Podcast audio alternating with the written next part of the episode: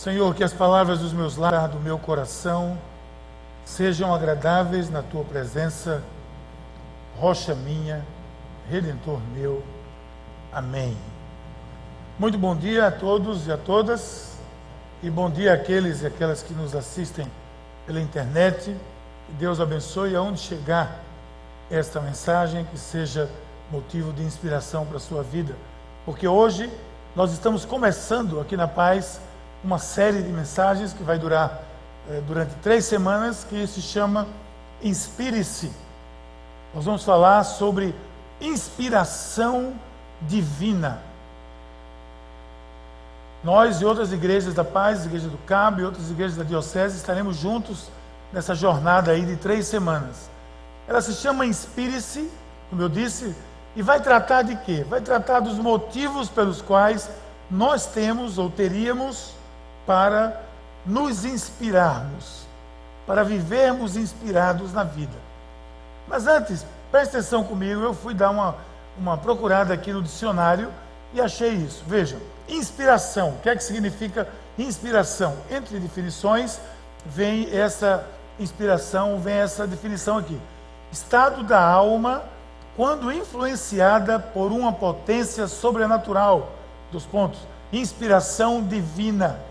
Essa é uma das definições de inspiração na maioria dos dicionários. Mas também a definição dessa palavra envolve algo interessante. Envolve algo, o ato de encher os pulmões. Quando você se inspira, você enche os pulmões. E eu fiz uma ligação dessa questão de inspiração com a palavra é, coragem, o ato de coragem. Então eu pensei comigo mesmo, inspiração tem a ver com coragem, porque eu, se eu encho meus pulmões, é uma medida de preparação para tomar uma decisão, para fazer algo que normalmente eu não faria, que normalmente eu preciso de inspiração. Por isso eu tomo fôlego, eu prendo a respiração, seguro e diz, agora eu vou fazer isso. Agora eu vou adiante. Ainda que surjam, surjam algumas oposições, ainda que não seja muito a lógica, mas eu vou fazer. Por quê? Porque eu preciso de inspiração. E assim é a vida com Deus. Assim é a vida com Deus. Nós tomamos fôlego e nós nos inspiramos para viver o projeto de transformação de uma humanidade decaída, longe do propósito de Deus, distanciada do temor, do amor de Deus. E tudo isso começou lá atrás, mas começa hoje comigo, quando eu me inspiro, quando você se inspira, quando nós nos inspiramos, quando nós tomamos fôlego para fazer alguma coisa. Uma das coisas que me encanta nas histórias da Bíblia é a coragem, a inspiração que nós temos em muitos desses homens e mulheres que durante a história bíblica mostraram essa atitude diferenciada. Uma das coisas que me inspira, por exemplo, é a vida de Jó. E eu olho a história de Jó, e se você conhece um pouco a história de Jó, Jó foi aquele homem que tinha tudo, era um fazendeiro muito rico, e que por algum motivo a história bíblica diz que Deus tirou tudo dele numa batalha quase com Satanás e disse que é, não tocasse nele, mas tocou em tudo que ele tinha. Ele perdeu tudo que tinha, perdeu sua família, perdeu seus filhos, perdeu tudo mais. Mas a certa altura na vida de Jó, tem um texto que me inspira, vamos dizer assim, um texto que ele diz assim: Vive Deus que desviou a minha causa. Ele está sofrendo. E o Todo-Poderoso que amargurou a minha alma. Esse homem está sofrendo. Mas vive esse Deus que, enquanto em mim houver alento e o sopro de Deus das minhas narinas, não falarão os meus lábios iniquidade, nem a minha língua pronunciará engano. Longe de mim que eu vos justifique até que eu expire, nunca mais apartarei a minha integridade. Esse homem, além, apesar de estar vivendo uma situação profundamente adversa, se você ler a história melhor, você vai ver isso, história que nenhum de nós queríamos, desejaríamos passar, ele está dizendo, enquanto houver no meu fôlego, nas narinas, enquanto houver em mim o sopro de Deus, eu continuarei assim, firme, íntegro, porque todos os seus amigos diziam assim: negue a Deus, tudo está acontecendo com você, saia dessa, vá procurar outra religião. Já escutou isso? Vá procurar uma religião que dê certo, porque essa que você está não está dando, não. Ele disse: enquanto houver fôlego nas minhas narinas, eu vou me manter como eu sou. Então hoje nós vamos nos inspirar, mas nessa série existem três domingos. Esse primeiro domingo nós vamos nos inspirar em fatos. Você se inspira em fatos. Fatos lhe inspiram e fatos lhe também botam para baixo. Situações que acontecem na vida elevam você ou abaixam você. Então vamos pensar em fatos. Por exemplo, eu costumo dizer que a história de Deus a história escrita por Deus me inspira. Vários episódios da história de Deus me inspiram. Se você teve a oportunidade, tem tido a oportunidade de ler um pouco esse livro, especialmente a parte do, do Antigo Testamento, as histórias que aqui existem, você vai concordar que é uma história fantástica. Por trás dela, por trás dessa história, existe um plano fantástico, existe um plano magnífico, existe algo que não pode ter sido simplesmente escrito por algumas pessoas para direcionar outras. Existe algo mais que isso. Quem quer que seja que leia a história da Bíblia, vai perceber que as coisas não aconteceram por acaso. É evidente que existe alguém por trás dessa história. Foi Rousseau, um pensador que disse que nada disso que acontecia era obra do acaso, porque, com certeza, dizia ele, existe um maestro por trás dessa sinfonia chamada universo. A história de Deus me inspira, deve inspirar você também, porque ela é repleta de eventos que vão contra a lógica. Isso me inspira. Fatos que vão contra a lógica me inspiram. O Náutico ter perdido ontem de 3 a 1 não me causa nenhuma surpresa, nem me inspira, porque não é surpresa. O meu glorioso Náutico perdeu. Isso não, não me inspira coisa nenhuma, porque parece que é uma lógica já. Mas coisas que fogem da lógica, essa me inspira. Pode ficar certo. A história de Deus vai lhe inspirar. Porque nessa história, ela é, essa história é repleta de eventos que vão contra a lógica. Na história de Deus, o fraco vence o pretenso forte. Na história de Deus, o humilde é exaltado. Na história de Deus, o impossível é o que se torna real. Eu penso aqui, por exemplo, a história de Abraão, que nós acabamos de ler um episódio. Me diga o que há de natural, de normal nessa história um homem velho,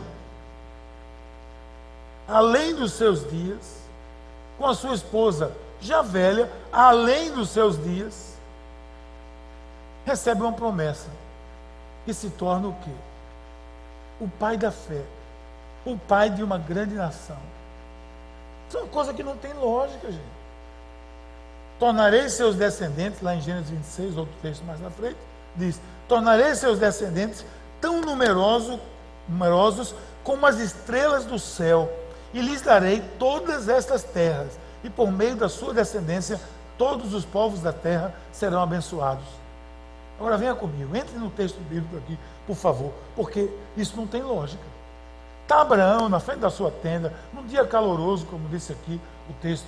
Está ali, vem um, um, um, o Senhor, manda lá três varões, que ninguém sabe se eram anjos, se eram pessoas, não interessa também. Eu sei que Deus falou a eles e disse: Olha, nós temos um, um, uma conversa com você aqui.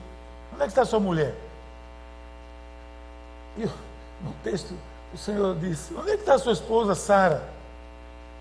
E eu fico pensando assim: Abraão deve ter dito: Como é que você, pai de uma grande nação, como é que essa mulher vai, vai ter um filho? Eu acho que Abraão pensou assim: como assim, Senhor? É, eu acho que o Senhor não está entendendo. O Senhor bateu na porta errada. Era Abraão, aquele outro rapaz que mora ali, que tem 26 anos, bem robusto, bem né, vigoroso e tal. Não é lá na porta dele que o senhor ia bater, não. Abraão, filho de, de João lá. Eu disse, não, é você mesmo, meu filho. Como é que está sua mulher? Ele disse, o senhor não conhece ela. Vem cá, Sarinha. Ele deve ter dito assim, ô Sarinha, vem cá, minha filha. Chega até aqui, vai demorar um pouquinho, viu, senhor? Porque ela veio bem devagarzinho. Deixa eu levar a bengala dela lá. Venha, minha filha, vem até aqui. Ela vem, Sara.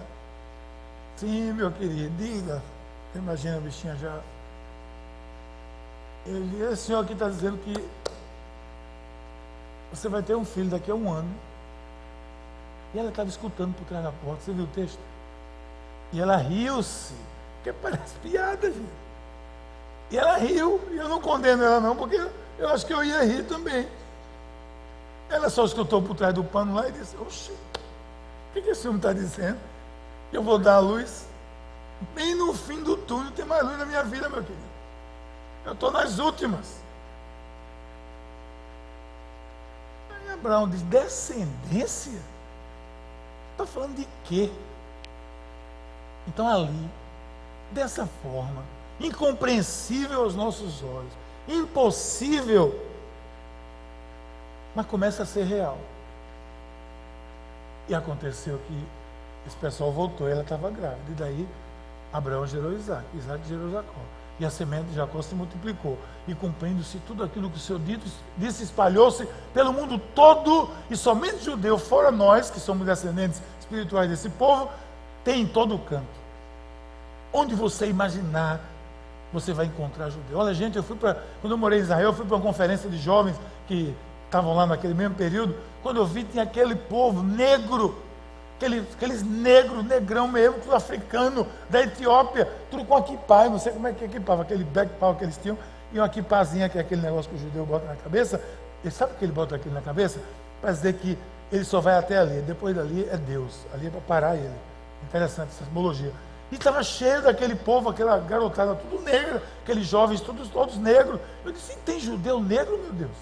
Tem porque isso é descendência lá do etíope, lá de Filipe, que evangelizou aquele etíope, que foi para lá, e veio a rainha Sabá também, e gerou, e tem uma raiz judaica lá pelo lado da África, e outra lá pelo Iêmen, lá no fim da, do, do, do, Golfo de Suez, você vai encontrar no Iêmen, os iemitas judeus, eu conheci um deles lá em Israel, que ele conversava muito com a gente sobre as histórias de como eles tinham voltado para Israel.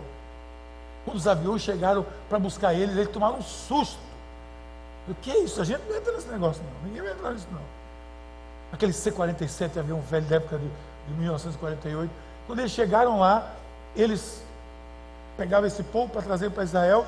Quando o piloto viu, a turma dele estava tentando fazer um foguinho dentro do avião para se aquecer. Você pode. Essa promessa se espalhou por todo o campo. Aquilo que não tinha a menor lógica, tomou lógica. Porque é por isso que essas histórias me inspiram. Porque outras histórias, não me empolga, gente. Cabral chegou ali na Bahia, aí com um monte de desterrado, e fundou esse negócio aqui chamado Brasil. Isso não me empolga muito. É bacana, legal, mas me empolgar, não. Aí eu vou lá em Moisés, outra história que me empolga. Moisés é um sujeito, um sujeito confiante. Mas ele foi confiante quando? Depois, porque a história dele, ele estava lá no meio do deserto, cuidando da sua microempresa, já com seu sogro direitinho, com as suas ovelhas, tudo direitinho. A sua vida estava muito boa, muito normal, até que aquele negócio aconteceu, aquele arbusto ficou com fogo e não pegou, e ali o Senhor disse a ele: Venha, você vai para Israel, de volta para o Egito, você vai libertar esse povo. E que lógica é essa? O Senhor disse, Moisés disse, eu? Eu sou gado, eu não sei fazer isso. Ele não tem problema, eu vou providenciar alguém que vai falar para você, alguém vai falar, quando você falar, ele vai repetir, e tudo vai acontecer. Pega esse cajado, esse cajado é que vai fazer você libertar o povo de Israel, você vai fazer coisas miraculosas. E aí, o texto de Êxodo diz, diz assim: Você falará com ele, Arão, e ele dirá o que ele, o que ele deve dizer. E você vai dizer a ele: Eu estarei com vocês quando falarem. Eram os dois. Moisés Gago dizia: Eu quero, quero. Aí Arão dizia: O Senhor quer. E assim foi.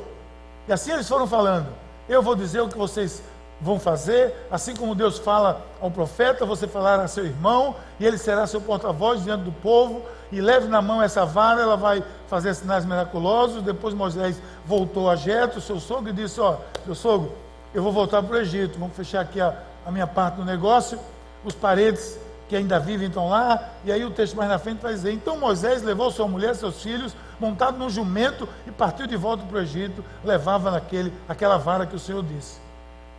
Que é que aconteceu depois disso? Moisés, com a sua família, num jumento com a vara, chegou lá, libertou o povo da mão de quem? De Faraó. Quem era Faraó? Era o líder da nação mais poderosa de então.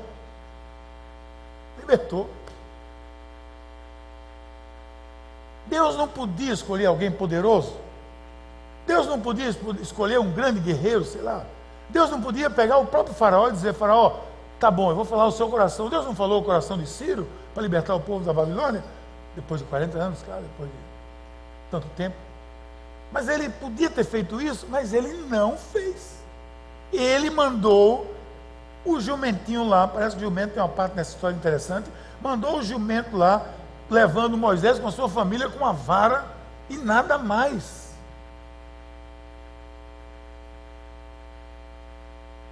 Escrever a história pela lógica das coisas não parece ser o estilo literário de Deus. Poderia, mas essa história, pela lógica, não inspiraria você, não inspiraria a mim, não me levantaria do meu lugar para fazer praticamente nada. Por quê? Porque isso é a lógica. Deus nos podia, não podia escolher? Claro que podia. Sabe por que ele nos escolheu? Porque a rotina não nos inspira, a mesmice nos dá tédio, a lógica não tem graça, o previsível não lhe empolga. Deus escreveu essa maneira, essa história, de maneira que eu e você pudéssemos nos inspirar e assim crer que depois disso, o que é que é impossível para Deus? Depois do sujeito chegar lá no Egito, na maior nação do mundo, mais poderosa, com um cajado, uma família e um jumento, e libertar aquele povo, tirar do Egito, e, e dar continuidade à obra que falou lá para Abraão, de espalhar no mundo e ter uma terra prometida. Depois disso, eu penso comigo mesmo: o que é, impossível para Deus? É por isso que eu já repeti aqui o que eu escutei um dia: que o impossível é a matéria-prima do milagre. Tem outro capítulo na história de Deus que me inspira no fato, um fato na história de Deus que me inspira, sabe qual é? É a história de Neemias. Neemias era o decidido, era o sujeito decidido. Neemias era o copeiro do rei da Síria, da, da Pérsia. O rei já tinha liberado o povo para voltar para Israel, e o povo voltou para reconstruir Jerusalém, as suas muralhas. Mas Neemias ficou lá. Ele era copeiro do rei, ele escutou que as muralhas continuavam destruídas, fumegantes, tudo estava destruído. Ele disse: Eu vou falar com o rei, para ver se o rei me libera para mim lá liderar um movimento empreendedor de construir as muralhas e restaurar a adoração em Israel, restaurar o Estado. Aí ele faz uma oração. Agimos de forma corrupta, diz ele, e vergonhosa contra ti. Não temos obedecido aos seus mandamentos mais na frente. Lembra-te agora do que disseste a Moisés, teu servo. Se forem infiéis, eu os espalharei entre as nações. Mas se voltarem para mim e obedecerem os meus mandamentos, eu os reunirei, os trarei para o lugar que escolhi para restabelecer o meu nome. Senhor, que os teus ouvidos estejam atentos à oração desse teu servo e à oração dos teus servos, que tem prazer em temer o teu nome. Presta atenção nisso. Faz o que hoje esse teu servo seja bem sucedido concedendo-lhe a benevolência desse homem, o rei, que ele foi lá pedir para ser liberado. Essa é a oração de Neemias. Essa história me inspira porque me ensina que Deus é um Deus de misericórdia, que o seu coração se amolece com aqueles que são reconhecedores dos seus próprios enganos. Porque presta atenção, ao começo da oração de Neemias é uma oração que toda a nossa oração deve começar assim reconhecendo os seus pecados, os seus erros. Agimos de forma corrupta, agimos errado, agimos assim, agimos daquela forma. Mas lembre-se do que o Senhor disse a Moisés: que se nós voltássemos para o Senhor, o Senhor voltaria para nós. Não se esqueça, Senhor, disso. Essa história me inspira porque me ensina que Deus é um Deus de coração amolecido e misericordioso. Por conta dessa postura, esse homem, a quem ele se refere, o rei, concede permissão para que ele vá a Jerusalém e restaure a cidade.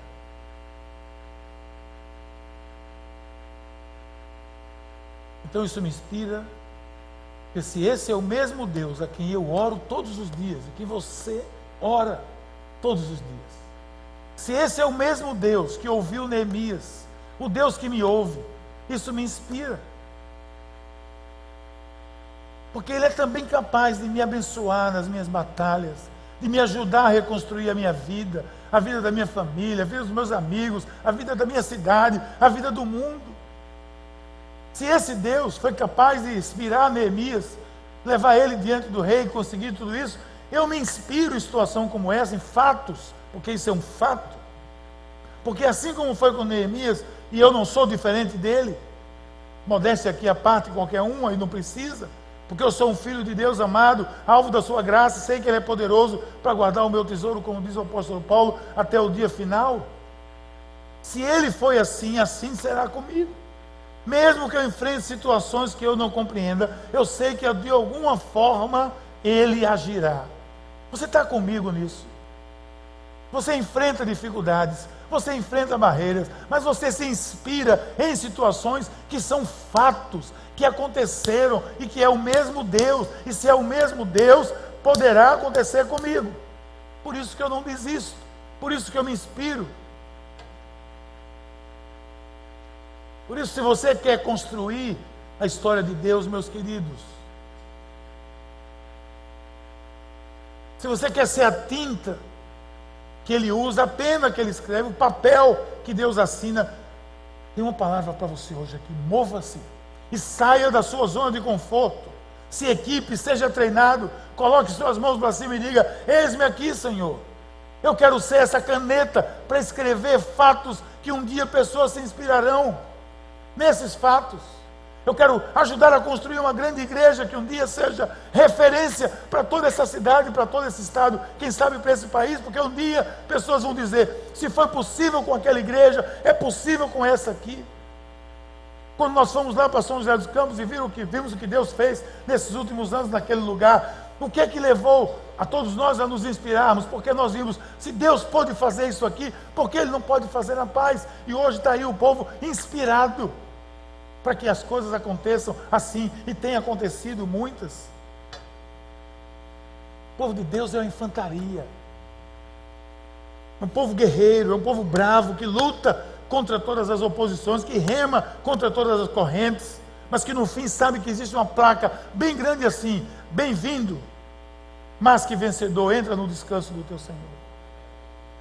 É essa placa que eu quero ver no dia que Deus me levar para a Sua presença momento do qual eu não tenho nenhuma pressa. A obra que eu espero que ele faça comigo.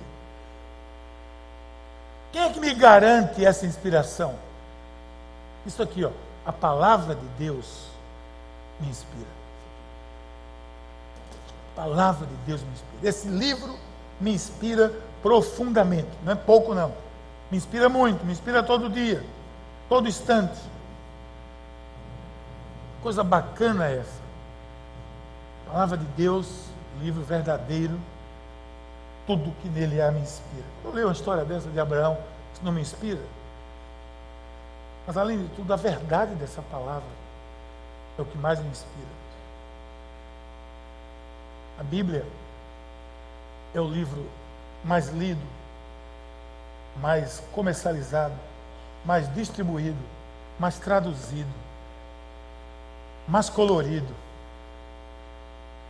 maior, da maior diversidade de tamanho que você imaginar. É o livro dos livros. Não é porque eu estou dizendo, não, porque é fato. Todas as histórias, as histórias gregas, as histórias das guerras, todas elas são baseadas em, em é, cópias, em pergaminhos. Se você tiver, para ter uma ideia de que esse texto é verdadeiro, enquanto uma das guerras gregas têm cinco pergaminhos, no máximo oito, você vai encontrar mais de três mil pergaminhos de textos bíblicos. Significa que ela foi espalhada como verdade durante muito tempo. E ainda tem gente por aí que, que duvida que houve as guerras gregas. Claro que ninguém duvida. Que é um fato. Mas tem gente que duvida que o que está aqui é verdade. Nenhum cristão tente viver essa vida sem que esteja fundamentado nessa palavra, é ela que nos inspira. Não ouse, não tente, não perca seu tempo. A Bíblia diz que santificação, sem pureza, sem santificação, ninguém vai ver a Deus. Então é essa verdade que me inspira. Porque esse Jesus que disse isso aos seus discípulos, orou, orou por mim. Ele orou lá no, no texto de João, ele disse: santifica-os na verdade. Santifica-os aonde? Na verdade. A tua palavra é a verdade. Você quer santificar? Você pode ler livro de, de Sila Malafaia, de Miguel Show, de quem você quiser. Mas se você não santificar aqui, nada fez. Nada fizemos, não é verdade? Porque foi o que Jesus disse: santifica-os na palavra. E veja isso. A verdade, diz o salmista, é a essência de quê? Da tua palavra. E todas as tuas justas ordenanças são eternas. Esse livro aqui que inspirou todos os códigos e leis da humanidade, da sociedade contemporânea, tudo é devido a esse livro. Código de ética, você que é jurista sabe disso. Está aqui. A história judaico-cristã gerou o código de ética que tanta gente tem tentado quebrar hoje na sociedade. Está aqui. Mesmo com toda a secularização da sociedade, com os comportamentos escusos que nós temos visto, quando se chama a linha, a ordem, perceba que está se chamando de volta para os ensinamentos milenares da palavra de Deus. Você se aproxima dele, você se conhece, você percebe as suas falhas. Você se afasta dele, você se acha até bonzinho. Sabe por quê? Porque ele tem a verdade. Eu sempre digo isso. Aí a Bíblia, se eu andar longe dela, a distância que eu não consiga nem me lembrar do que ela diz, pouca coisa vai me incomodar do que eu faço. Mas se eu ando perto dela e leio o que ela tem para mim, eu vou me incomodar querendo modificação na minha vida. Ela me inspira. Você vive com seus próprios conceitos, isso não se sustenta por muito tempo. Mas quando eu vivo pelos conceitos da palavra da verdade, isso me inspira a seguir, que é a chance de se viver a verdade. Sabe o que mais a palavra me inspira? Na palavra, o poder da palavra. João, Jesus disse lá em João 8,32. E conhecerão a verdade, e a verdade vos libertará. Isso nada mais inspirador do que a libertação de alguém. É verdade? Você deve ter assistido a libertação de alguém. Nada mais inspirador do que isso. Assista alguém sendo liberto de um vício que o prendia há décadas.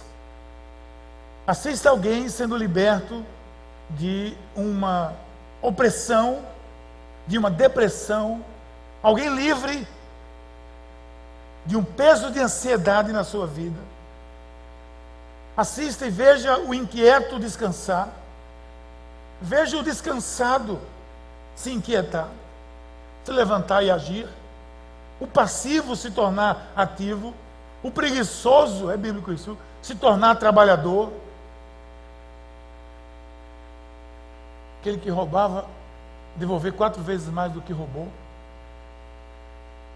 Assista o cego enxergar, o aleijado caminhar, o cético, o incrédulo passar a crer. Grande milagre. Como eu posso não me inspirar nesses fatos que a palavra de Deus me revela? Eu não estou falando de histórias, como é, de contos. Eu não falo de um teatro, de um filme, nem de uma superprodução. Porque até na superprodução Agora eu, fui, eu assisti no avião Noé, alguém estava criticando, eu, eu, me inspirei no filme, não interessa se tem bicho de pedra, isso é tudo romantismo. Mas eu me inspirei na história. E é um fato bíblico.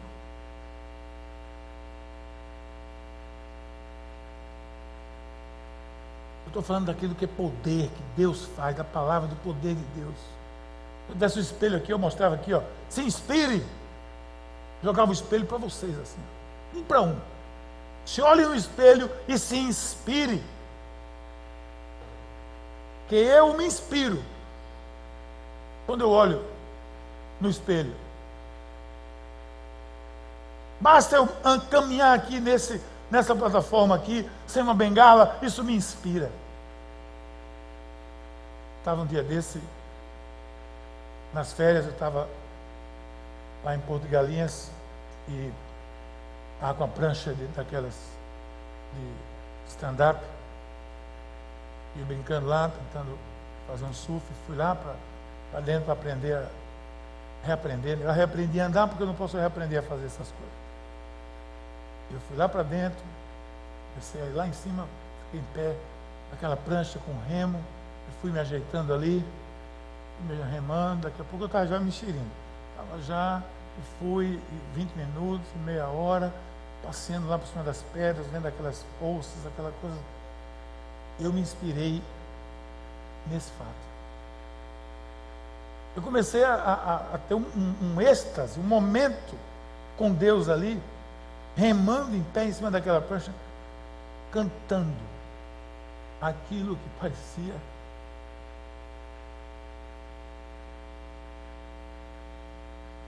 Não é assim? Aquilo que parecia impossível, aquilo que parecia não ter saída.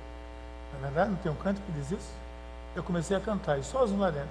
Tinha uns turistas assim, passou, olhou para mim como que. Eles estavam no caiaque assim, quase que ele bate nas pedras olhando para mim, eu cantando, remando e cantando ali em cima. Foi um milagre, eu estou aqui. Enquanto eu estiver aqui, eu continuo sendo um milagre.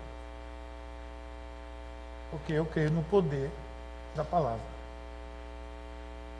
Por isso que eu entreguei a minha vida para esse serviço. Agora me diga como você pode não se inspirar como você pode ficar quieto, como você pode escolher não agir, não ser agente de transformação com a sua vida, com a saúde que Deus lhe deu. Como isso não lhe move a frequentar uma célula, a, a se envolver no ministério, a se alistar nesse batalhão de Deus. Estou muito feliz porque então, existe um mover novo aqui na igreja, muitas coisas acontecendo, e Deus é mesmo, traz coisas novas, a gente sempre prega que o melhor de Deus está por vir. As células vão trabalhando, estão se multiplicando. De uma vez só surgiram seis células de casais, estão aí abençoando vidas. Pensa que eles são perfeitos? São não. Mas são gente que estão querendo fazer diferença na vida das pessoas. Ainda tem gente que eu vi que disse assim: também só fala nesse negócio de A2 agora. É isso mesmo.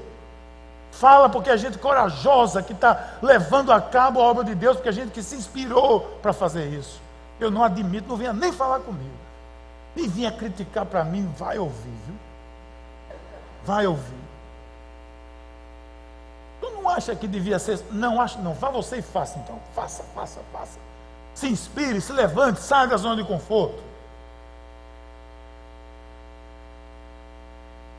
Não sei o que é que eu preciso dizer para inspirar você a se juntar a Deus e construir uma nova história para esse mundo. Talvez o que eu vá dizer agora lhe ajude, porque por fim eu me inspiro também, sabem o quê? Nas promessas de Deus elas me inspiram. Quando meu filho me disse no hospital, pai, essa enfermidade não é para a morte, é para a glória de Deus. Sabe o que aconteceu comigo? Eu me inspirei. Eu me inspirei.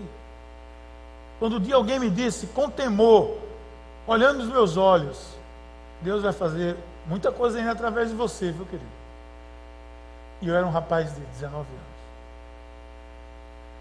Quando uma mulher, sem me conhecer, sem saber o que eu vivi, uma crise existencial profunda, me entregou um folheto do seminário dizendo assim: vá, que ainda dá tempo de você se matricular. E eu vivi aquela crise. Quando em oração, brigando com Deus, tentando convencê-lo me libertar para viver a minha vida, meus planos, dizendo que não tinha capacidade para ser um pregador. O vento soprou, abriu minha Bíblia, alguns conhecem essa história, e a Bíblia caiu em 2 Coríntios quando diz: Não que por nós mesmos temos capacidade de fazer qualquer coisa, mas a nossa capacidade vem de Deus, que nos fez capazes de ser ministros de uma nova aliança, porque a letra mata, o Espírito vivifica. Quando eu escuto isso, eu não vou me inspirar, eu quero inspirar você. Eu quero inspirar você a se levantar, que as promessas de Deus inspiram. Promessas, para mim, é uma equação igual a fatos. Vão acontecer. Em algum momento vai acontecer. Eu não sou uma ilusão. Eu não sou obra da sorte, de um acaso. Aquele jovem indeciso correndo as praias de Fortaleza até Porto Alegre, armando uma barraca e, e com a prancha atrás. Olha aí.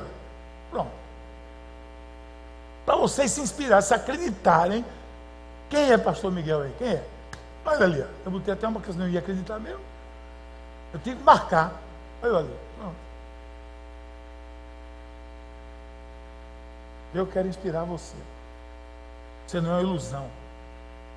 É uma nova criatura criada em mais semelhança de Deus, restaurada por Cristo, com o propósito de inspirar outros. O fato é esse. Aqui eu estou sinceramente, até que Deus faz em nossas vidas serve de inspiração para o próximo capítulo, não é verdade? O que ele fez na sua vida. Uma vermelha serviu de inspiração para o povo seguir na nuvem. Seguiu 40 anos com a nuvem e uma tocha de fogo. Mas o mar se abriu. Se Deus abriu o mar, o que, é que ele pode não fazer? Aí toca na rocha, apesar de ter tocado errado, saiu água povo se inspira. Se Deus tirou água de uma pedra, o que, é que ele não pode fazer?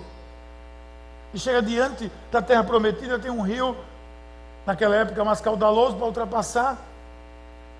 E o Senhor diz: santifique-se que amanhã haverá maravilhas. Quando a planta dos pés tocar a água, ela vai se abrir. E o que é que eles iam fazer? Depois de ter sabido que tudo aquilo aconteceu, bota o pé na água, querido. Botou o pé na água, o que aconteceu? Abriu o rio. E lá do outro lado, o que aconteceu? Uma cidade fortalecida, que diz que as muralhas de Jericó passava hoje, era uma, uma, uma autopista de quatro faixas, pelo menos. Que eram as muralhas de Jericó. E elas caíram todas. Como é que pode? Aquele povo se inspirou em quê? Para ficar tocando trombetes, fazendo barulho. Em tudo que eles já viveram. Se Deus está mandando, faz barulho, toca trombeta, trombeta e dá sete voltas, vamos dar sete. Se disser para dar 40, a gente vai dar 40. O Rio Jordão se abriu, as muralhas de Jericó caíram, eles conquistaram a cidade conquistaram a terra prometida. Promessa é fato. Jesus veio, Jesus venceu, Jesus voltará. E todo Hebreus diz: Jesus é o mesmo ontem, é hoje e será para sempre. Eu quero que você se inspire. Minha oração é que esses fatos lhe inspirem a seguir a Jesus. Fazer tudo o que for possível para se preparar para realizar o propósito que Ele tem para a sua vida. É através dela. E esse é o propósito de Deus. Vamos orar? Pai querido, muito obrigado, Senhor, pela tua mão sobre as nossas vidas. Obrigado pela tua presença e, acima de tudo, Senhor, obrigado pelos fatos que nos inspiram a nos levantarmos e a seguirmos adiante a fazer diferente. diferença. Não deixa que nós nunca nos acomodemos. Traz em nós inspiração suficiente para levarmos adiante essa tua obra maravilhosa. Inspira pessoas que estão aqui nessa manhã e talvez tenham entrado aqui, Senhor, sem qualquer motivo de inspiração em busca de um fato para se inspirar. Que tudo que nós vimos aqui possa servir de inspiração para cada um que entrou por essas portas. No nome de Jesus. Amém.